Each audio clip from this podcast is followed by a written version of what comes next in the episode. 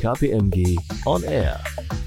Herzlich willkommen bei KPMG On Air. Ich heiße Karina Wolfsdorf und ich bin Redakteurin bei KPMG und in diesem Podcast geht es um das Thema künstliche Intelligenz und Cloud. KI ist ja zum bedeutenden Wachstumstreiber geworden mit einem enormen wirtschaftlichen Potenzial und damit steigen eben auch die neuen Anforderungen, die KI an die Cloud stellt. Cloud und generative KI werden eine nächste Produktivitätswelle auslösen. Gemeinsam mit Microsoft werfen wir heute einen ersten Blick darauf, wo der geschäftliche Nutzen von Cloud und generativer KI liegen könnte. Und wir wollen uns anschauen, welche Schritte CXOs jetzt unternehmen sollten. Meine Gäste heute sind Uli Hohmann und Gernot Gutjahr. Uli Hohmann ist Corporate Vice President für Cloud und KI bei Microsoft und als Mitglied des Senior Engineering Leadership Teams treibt Uli Hohmann gemeinsam mit Partnern Business- und Technologieinnovationen für führende Kunden weltweit voran. Hallo Uli, ich freue mich sehr, dass du unser Gast bist heute. Hallo Karina, sehr schön, dass ich hier sein darf. Außerdem begrüße ich Gernot Gutjahr. Er ist Partner bei KPMG und verantwortlich für den Cloud Advisory Service in Deutschland und für EMA. Hi Gernot, schön, dass du da bist. Hallo Karina, hallo Uli, ich freue mich auf die Unterhaltung. Wir haben ja gerade den CEO-Outlook von KPMG veröffentlicht und da haben 70 Prozent der befragten CEOs Generative AI als eine ihrer Top-Prioritäten genannt. Könnt ihr das mit Leben füllen? Also was steckt dahinter? Also, wenn man sich anschaut, was heute gerade passiert, und ich glaube, man sollte einfach Use Cases sich mal anschauen, was wirklich schon gemacht wird, kann man den Enthusiasmus der CEOs verstehen. Mercedes-Benz zum Beispiel ist ein großartiges Beispiel. Die sind im März zu Microsoft gekommen und haben im Prinzip gesagt, wir haben ein paar Ideen, was wir im Auto machen können mit äh, generativer AI. Könnt ihr uns da helfen? Und innerhalb von zwei Monaten hat die Mercedes-Benz ihren digitalen Companion, den My Mercedes ähm, Teil, schon genommen und erweitert mit äh, OpenAI Capabilities um dem Fahrer oder dem Nutzer des Fahrzeugs einfach äh, mehr Informationen in Echtzeit zur Verfügung zu stellen, um die Fahrt besser, sicherer oder was auch immer zu gestalten. Und das ist äh, nicht nur theoretisch so, sondern die haben innerhalb von zwei Monaten diesen Use Case auf eine Million Fahrzeuge verteilt.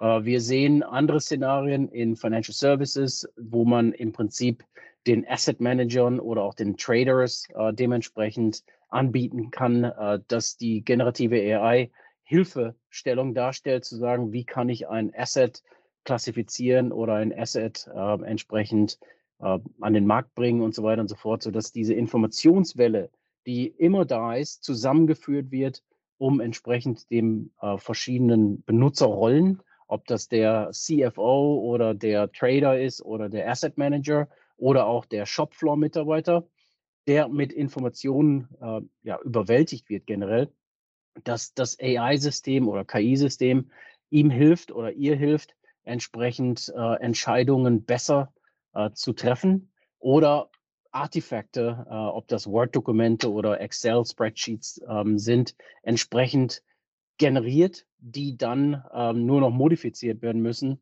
und nicht von einem Blank Sheet angefangen werden muss, um äh, entsprechend Entscheidungen zu treffen. Und das sehen wir als eins der großen Themen an, zu sagen, wie können wir die Mitarbeiter, die wir heute haben, in welcher Rolle sie auch sind, welchen Tasks sie auch machen, unterstützen mit der KI, um die Rolle besser oder präziser oder einfach mit, mit tieferer und mehr Informationen zu unterstützen oder zu bringen, sodass die Entscheidungen besser getroffen werden können.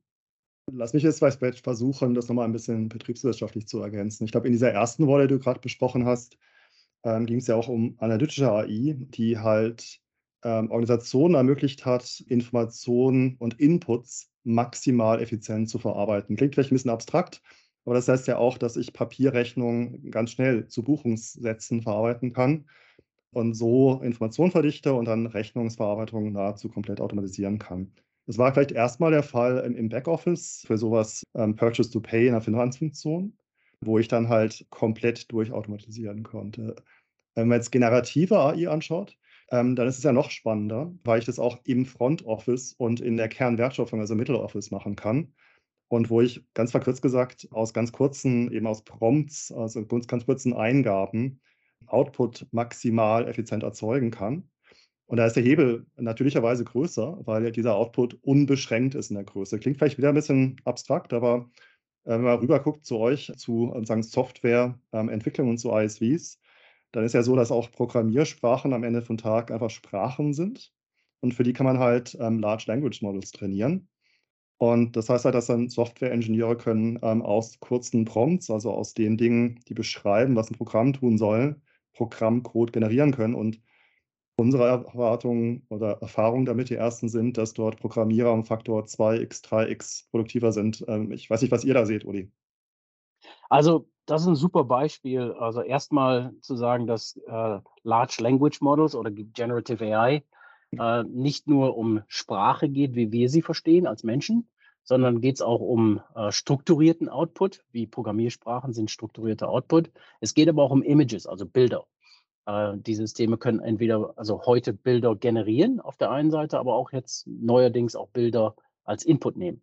Also der Punkt, dass es halt eben wirklich um die gesamte menschliche Ausdrucksweise geht und nicht nur um Sprache im engeren Sinne, äh, ist ein super Punkt. Zum Thema Programmierung und Software Development, ähm, Thomas Domke, der CEO für GitHub, ähm, hat im Prinzip ausgeführt, dass wir in fünf Jahren wahrscheinlich 80 Prozent des Codes über KI äh, produziert gesehen werden. Ob das dann so ist oder nicht, schauen wir mal. Aber als North Star würde ich mal sagen, ist das schon mal eine Aussage. Was wir hm. heute sehen, mit Stand, wo wir heute stehen, ist, dass wir zwischen 35 und 55 Prozent äh, Produktivitätssteigerung sehen. Es kommt auf den Einzelfall so ein bisschen an. Aber gleichermaßen wichtig ist es, dass wir wir haben einfach die Entwickler mal befragt, die, also die Leute, die das nutzen, um ihre Arbeit zu verrichten. Die sagen, sie sind 98 Prozent happier mit der Aufgabe, die sie durchführen, weil sie einfach nicht mehr die langweiligen Aufgaben durchführen müssen, zu tippen, sondern nur die intellektuelle Arbeit zu sagen, was muss ich denn eigentlich erreichen? Und das Tool hilft mir, in diesem Falle GitHub Copilot, äh, das Programmierkonstrukt zu kreieren, basierend auf meinen Vorgaben. Das heißt also, ich mache weiterhin die intellektuelle Arbeit, mache aber nicht mehr das Tippen äh, der, der Programmiersprache in ein äh, bestimmtes Tool. Und wir sehen, dass die Leute äh, produktiver sind, per, persönlich produktiver, aber auch natürlich äh, betriebswirtschaftlicher Output, Gernot. Mhm. Und dass wir äh, im Prinzip Leute sehen, die sagen, ja, 98 Prozent sind happy, äh, dass sie jetzt diesen AI-Assistant haben, der ihnen hilft, Programmierung zu betreiben. Also North Star 80 Prozent, ob das dann so ist, werden wir sehen. Ähm, 80 Prozent des Codes wird irgendwann von AI geschrieben werden. Und heute, dass Entwickler, äh, die ich dachte in sich, dass die skeptischer sein würden, dass die das wirklich positiv embracen und sagen, wow, das Ding hilft mir, ernsthaft sowohl Code zu produzieren oder Code besser zu verstehen, äh, Code zu dokumentieren, Testcases zu schreiben und solche Dinge. Also alles das, was Entwickler nicht gerne tun, äh, kann die AI im Prinzip äh, denen zuarbeiten, wenn man so will.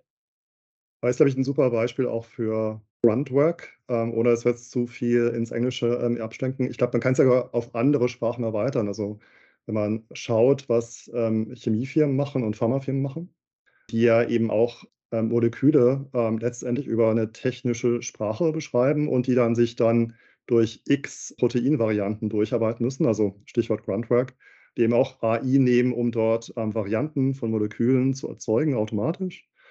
Und die dann ähm, durchtesten, ist, glaube ich, so, dann kommt man sogar in die physikalische Welt, also von, von Software auf, auf Hardware und äh, zumindest mal auf Moleküle rüber. Es gibt ein hm. total cooles Beispiel, Gernot. Sorry, dass ich da hm. unterbreche, aber die Kollegen von Wave, das ist eine UK-Company, die hm. sind in Autonomous Driving unterwegs, also sprich automatisiertes Fahren.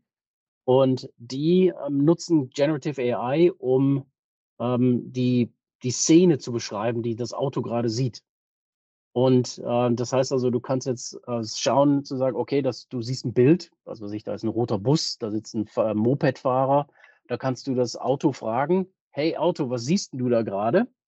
Äh, und dann kommt zurück, ich sehe gerade auf der linken Seite einen, äh, einen äh, roten Bus, einen Mopedfahrer und so weiter und so fort wo fokussierst du denn äh, deine Attention? Also meine Attention ist primär auf den Mopedfahrer, ähm, weil das natürlich einen Risikofaktor darstellt. Also du kannst also dann nutzen äh, Generative AI, um auch ja, Input vom Video und so weiter und so fort zu beschreiben und besser zu verstehen, was das automatisierte Fahrsystem gerade sieht und wo es gerade Fokus setzt, äh, um natürlich die Algorithmen zu verbessern oder auch dem Benutzer Sicherheit zu geben, dass das Auto tatsächlich wirklich fokussiert arbeitet und was es genau sieht gerade im Moment in einer Art und Weise, die der Mensch besser versteht als technische Ausdrücke. Aus meiner Sicht ist es so, dass analytische AI mal im Backoffice primär ähm, nützlich war, dass, dass wir jetzt auch, wir sind ja so ein paar Branchen gerade durch, von ISVs ähm, über dann Chemiefirmen bis hin jetzt zu Automotive. Ich glaube, wo es auch nützlich ist, ist halt im Front Office, also in der Kundeninteraktion, wo ich ja viel Wert schaffe und wo ich, glaube ich, das Potenzial habe, den gesamten ähm, Customer Service ein Stück weit zu revolutionieren ich weiß nicht, wer von den Zuhörern schon mal ähm, in der Warteschlange beim, beim Customer Service war, aber ich, da habe ich halt einen riesen Hebel drauf, sowohl, glaube ich, auf einfache Sachen, also Call-Annahme, bis hin zu hinterher ähm, wirklich Wissen verfügbar zu machen. Ja, also definitiv, das ist so, würde ich sagen, äh, eins der großen Szenarien, die die meisten äh, Kunden, egal welche Branche, egal wo, äh, evaluieren und auch schon aktiv nutzen. Das fängt mit Chatbots an, die auf der Website zur Verfügung stehen, wo man sagt, okay, du bist, versuchst zu interagieren mit der Website und der Chatbot sagt, hey, ich kann dir helfen. Äh, diesen, was willst du denn erreichen? Ich sehe, du willst gerade ein Auto mieten oder einen Vertrag abschließen oder was auch immer es ist. Und der Chatbot kann übernehmen. Das gibt es schon länger natürlich, aber durch dieses Generative AI-System wird natürlich ähm, der Chatbot besser. Also der kann komplexere Szenarien verstehen, und trotzdem automatisiert, ohne den Input eines Agenten, ähm, eines Menschen zu äh, entsprechenden Lösungen führen. Und das mhm. ist definitiv eins der Themen. Gernot, bitte.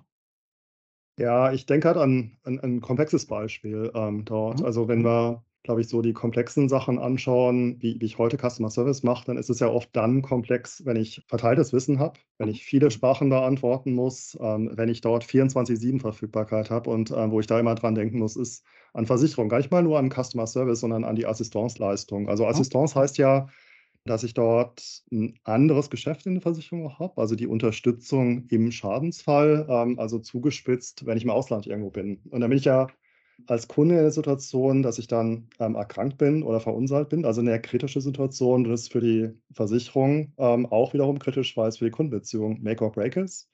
Und ich glaube, man unterschätzt immer, wie groß das Geschäft ist. Also es ist in den letzten ähm, fünf Jahren um 50 Prozent gewachsen und ist auch ein super Beispiel für Mitarbeiterproduktivität, weil die auch in den letzten fünf Jahren um 25 Prozent gewachsen ist. Was man sich da vergegenwärtigen muss, ist, dass man dort global erreichbar sein muss als Versicherung dass man dort eine sehr präzise Hilfestellung geben muss ähm, über konsistente und, glaube ich, auch zukünftig KI-gestützte Wissensdatenbanken, zum Beispiel zu deutschsprachigen Ärzten oder Spezialisten, wenn man dort verunfallt ist, dass man dort ähm, eigentlich eine ideale Plattform hat, ähm, um dann die Daten von Versicherten auch irgendwo in einer Remote Location immer verfügbar zu haben. Also wirklich immer, genau dann, wenn er anruft. Ich glaube, das äh, sieht man vielleicht auch schon, ist ein super Anwendungsfall für Cloud. Ähm, Udi, ich weiß nicht, vielleicht magst du kurz erklären, wie man das dann sich vorstellen ich, ich, muss. Ich wollte es gerade sagen, dass du halt eben, da sieht man die Verzahnung von der KI und der Cloud-Geschichte. Cloud ist halt eben ein unendlicher Computerraum, der aber halt eben nicht nur lokal unendlich ist, sondern weltweit unendlich ist. Das heißt also, Microsoft zum Beispiel betreibt Datacenter in 70 Regionen der Welt und äh, wir bauen weiterhin Kapazität auf, sodass Lösungen wie die Assistance halt eben nicht zentralisiert irgendwo ablaufen müssen, sondern dass die verteilt ablaufen können, um optimiert äh, bestimmte Regionen zu bedienen. Das heißt also von der technischen Seite her. Und die KI, ich gebe einfach mal ein Beispiel, OpenAI trainiert nur auf Englisch. Ja, aber die Azure OpenAI-Lösung spricht alle Sprachen. Das heißt, die äh, OpenAI-Lösung lernt, soweit ich es äh, äh, gesehen habe von den OpenAI-Kollegen, eine neue Sprache in zwei Stunden. Das heißt also, wir können in allen Sprachen mittlerweile sprechen und entsprechend lokal Service anbieten, aber auch die Translation anbieten, also sprich die Übersetzung aus dem ähm, lokalen Sprachbereich in einen zum Beispiel deutschen Sprachbereich.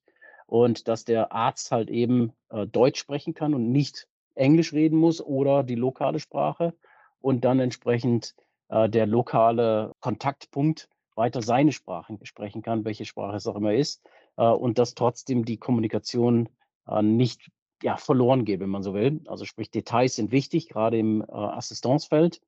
Und deshalb ist es wichtig, dass man in einer Sprache oder kommuniziert, so wie man komfortabel ist. Und das ist definitiv ein, ein Riesenthema für die KI, unterstützt von der weltweiten Verfügbarkeit der Cloud. Ja, ich glaube, das ist, wenn man sich das ja vorstellt, was dann da zu tun ist. Also in einem ähm, äh, wirklich vielleicht entlegenen Land über ein ganzes Team von Spezialisten. Vielleicht findet man einen deutschsprachigen Arzt, aber man braucht ja vielleicht auch für einen Krankenrücktransport dann Logistik. Ähm, eine ganz verteilte Gruppe von Leuten zu koordinieren, ist, glaube ich, wenn man sich das in der Cloud vorstellt, A, sicher und B, verfügbar. Was ich auch ganz spannend fand, ist kürzlich mal ein Gespräch mit Carrion, die ja mittlerweile sogar Cloud-Provider nutzen, um ihr Backbone zu betreiben. Das ist auch ein bisschen mhm. verteilte Rollen, wo man sagen, irgendwie dann hinterher ein Microsoft oder ein anderes ähm, Hyperscaler-Backend nutzt, um die Daten von A nach B zu kriegen. Ja, also wie gesagt, Microsoft ist einer der größten Netzwerkbetreiber der Welt und das hat seinen Grund, weil Cloud Computing ist Network Computing und äh, dieses Szenario, was du da aufgeschrieben hast, Not, macht total Sinn. Ich glaube, wenn man mal die Dynamik anschaut, weil du gesagt hast, ähm, zwei Stunden trainieren ähm, für eine neue Sprache. Ich gucke mal rüber ähm, zu den Kollegen von Anthropic. Die waren im sagen, Mai 2023, also vor einem halben Jahr, in der Lage, irgendwie 100.000 Tech-Tokens zu verarbeiten, also innerhalb von einer Minute. Und ähm, ich glaube, so ähnlich sieht es dann auch bei euch aus ähm, in OpenAI, in Microsoft, bei Google, glaube ich auch. Ähm, was macht ihr da oder was, was siehst du da an Dynamik aktuell? Well, die Dynamik ist, ist zweifach oder dreifach. Auf der einen Seite sehen wir, dass die äh, AI-Technologie, ob das OpenAI als Leading-Plattform äh, immer noch ist oder and auch andere, geht in äh, schneller, also schnellere Zyklen. Das andere Thema ähm, Halluzinationen, äh, die die äh, großen Large Language Modelle halt eben auch gezeigt haben, welche, auf welcher Natur auch immer, werden reduziert, sehr stark reduziert. Das heißt also, der Output ist, ähm, den, den, kann man mehr belasten, würde ich mal sagen. Und der dritte Teil ist dieses äh, Multimodal Input. Also sprich, heute reden wir über Prompts, wo Text eingegeben wird, ob das Voice ist, der dann in Text übertragen wird, oder ob das Direkttext ist. Das ist dann äh, mal dahingestellt. Und wir sehen halt jetzt eben, dass man halt auch eben Zeichnungen, Drawings, Architekturzeichnungen und so weiter und so fort äh, jetzt als mhm. Input geben kann und direkt vom System Erklärungen bekommen kann. Also ich habe zum Beispiel eine, ein Szenario gesehen mit einem Partner, wo wir eine Industriezeichnung, PID sogenanntes, bekommen haben von dem Kunden. Wir haben das in äh, GPT-4 eingegeben über dieses sogenannte GPT Vision äh, Projekt. Mhm. Und dieses Projekt konnte dieses PID lesen, ohne Training und erklären den chemischen Prozess, der da gerade ablief. Also sehr, sehr beeindruckend, um halt eben zu sagen, wie kriege ich aus den Zeichnungen Dokumentation über diesen Prozess. Es gibt viele Dinge, die als Zeichnung existieren, die aber nicht dokumentiert sind. Und da geht die Reise hin, dass man halt eben auf der einen Seite noch mehr Wissen aneignet, also sprich die Informationsdichte erhöht, das ganze Ding schneller macht und belastbarer macht, also Halluzinationen. Und der nächste Teil ist halt eben äh, Multi-Output, aber auch Multi-Input. Also Sprache ähm, in dem größten Sinne, äh, Images zum Beispiel als ein wesentlicher Teil, wie wir als Menschen miteinander kommunizieren. Ja, geht aber zurück, das habe ich zur Diskussion vorher, dass man erstmal denkt an Text, aber Text ist halt mehr als nur Umgangssprache, sondern es ist eben Programmiersprache, Beschreibungen, von Molekülen bis hin zur Beschreibung von, von physischen Objekten. Weil ich glaube, da sieht man auch dran, wie groß der Hebel hinterher sein kann. Wenn man das physische Objekt beschrieben hat, dann braucht man noch eine Maschine zwischendrin, die das auch produziert. Sehr beeindruckend euer Ausblick zu KI und was uns äh, erwartet. Ich würde gerne noch mal zum Ausgang zurückkommen, nämlich zu unserem CEO Outlook und abschließend auch die Frage stellen, worauf CXOs jetzt achten müssen. Also unsere Befragung hat ja gezeigt, dass Sie wissen, dass die richtigen Investitionen in dieser aufstrebenden Technologie auf jeden Fall einen strategischen Vorteil bieten. Aber Datenschutzprobleme, rechtliche Verpflichtungen und so weiter werden ja auch aufgeworfen, die Fragen dazu. Also was würdet ihr vielleicht einem CXO raten in Bezug auf KI? Das eine ist, wie manage ich Investitionen sinnvoll? Und das andere ist, wie manage ich Risiken? Wenn man es ein bisschen mehr runterbricht, ähm, habe ich so eine Fünf-Punkte-Liste für, für das, was man, glaube ich, in Betracht ziehen sollte. Äh, das eine ist, damit das ganze Ding skalierbar wird, muss ich mir Betriebsmodelle irgendwie anschauen. Ähm, also wie ähm, sieht hinterher Technologie und das kann eben ähm, tatsächlich die IT selber sein, aber auch was, was darüber hinausgeht, was wir ja gerade angeteasert haben. Und da glauben wir, dass eine agile Organisation tatsächlich langfristig stabiler ist. klar, mit, mit zentralisierten Elementen, also mit Cloud-CUIs und KI-CUIs, aber dass das ein Stück weit das Betriebsmodell verändern muss. Das Zweite ist, das, was Uli ganz am Anfang gesagt hat, also ein eine, eine Mechanismus dafür, die goldenen Anwendungsfälle zu identifizieren und, und zu promoten, also die, wo ein echter Wettbewerbsvorteil entsteht. Und echter kann ähm, tatsächlich sein, dass man da einen Produktivitätsfortschritt von 10x oder ähm, 5x hat. Also ich meine, das ist ja das, was Uli dann für Microsoft gesagt hat, ähm, dass er gesagt hat, hinterher ist vielleicht 80 Prozent des Codes, das ist ja dann 5x automatisch generiert. Dann brauche ich eine gute Governance, ähm, um diese Investitionen ähm, ein Stück weit zu steuern und ähm, dass ich auch die, die Leute, also die ganze Company irgendwie dort hinkriege. Ähm, ein Stück weit gibt es dann aber auch die Risikopunkte, dort ähm, eine effektive Compliance aufzubauen, um dort ein Stück weit IP zu schützen, aber ähm, die geht dann rein bis, bis in ethische Betrachtungen und alles, was wir tun und was wir diskutiert haben, ist, ist datengestützt. Das heißt, ich habe komplett andere Angriffsvektoren. Ich kann über Injection von Daten ähm, was bauen, aber ich kann auch mit KI natürlich neue Angriffe irgendwie ermöglichen. Aber das, glaube ich, die, diese Sachen, Betriebsmodelle, richtige Anwendungsfälle, eine gute Steuerung von Investitionen, eine gute Steuerung ähm, dann hinterher von Risiken auf der Datenschutz- und auf der Sicherheitsseite, wäre jetzt meine Checkliste. Aber ich glaube, Uli, ihr habt am meisten Erfahrung. Ja, gerne. Ich glaube, deine Checkliste ist, ist wirklich klasse. Ähm, halte ich auch für die richtige Liste. Es ist natürlich auch so, dass die Hersteller wie Microsoft eine ganze Menge tun. Ähm, auf der technischen Seite, auf der einen Seite, wir geben ja Garantien ab, dass Azure OpenAI äh, isoliert ist, der, die Daten für den einzelnen Kunden geschützt sind, um deine IP-Frage äh, zu beantworten. Das heißt also, das IP ist garantiert isoliert und ähm, geschützt aber auch das ganze Thema ähm, Rechtssicherheit. Microsoft hat gerade vor drei oder vier Wochen announced, dass wir für die Nutzung der Microsoft Copilots, welche Art auch immer, ob das der Office Copilot oder der GitHub Copilot ist, ähm, Indemnification anbieten. Das heißt also, wenn Rechtsfälle auftreten, wird Microsoft diesen Rechtsfall ähm, unterstützen, annehmen. Ich weiß nicht genau, wie Indemnification äh, funktioniert. Ich bin ja kein Rechtsanwalt, aber äh, wir stehen dann den Kunden bei, falls es ähm, Fragen gibt bezüglich äh, IP-Nutzung und so weiter und so fort. Und das sind Themen, die natürlich halt auch in, diese, ähm, in dieses Design einfließen müssen. Zu sagen, okay, welchen Partner nehme ich, der mir entsprechend Garantien ne-, geben kann, der mich auch wirklich in diesen Themen nicht nur technisch, sondern halt eben auch äh, rechtlich zum Beispiel unterstützt.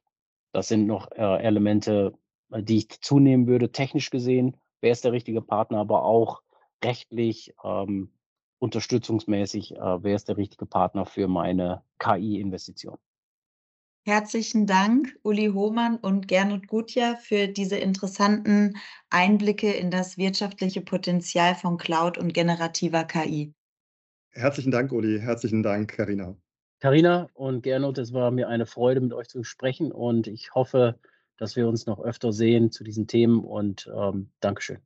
Ganz herzlichen Dank fürs Zuhören und wenn Sie, liebe Zuhörende, noch mehr über KI und unseren erwähnten CEO Outlook erfahren wollen, schauen Sie doch bitte auf www.kpmg.de.